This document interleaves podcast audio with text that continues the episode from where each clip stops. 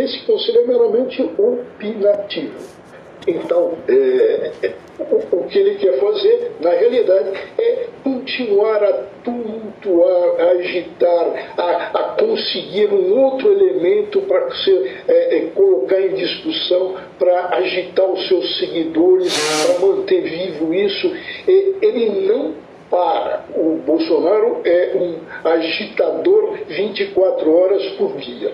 E é, os chefes de Estado convocados deveriam se recusar a isso.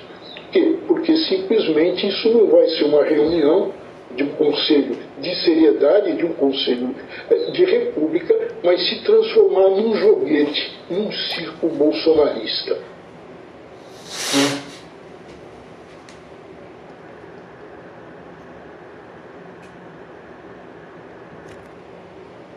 Em Copacabana, os manifestantes ocuparam nove quadras da Avenida Atlântica.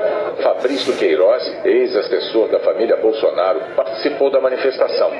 Queiroz é investigado pelo Ministério Público por participação em um suposto esquema de rachadinha no gabinete de Flávio Bolsonaro, na época em que o filho do presidente era deputado estadual. Entre os pedidos, o voto impresso, já rejeitado pela Câmara, e a prisão ministros do STF, que contraria frontalmente a Constituição. Motoqueiros que se juntaram ao protesto chegaram escoltados pela Polícia Militar.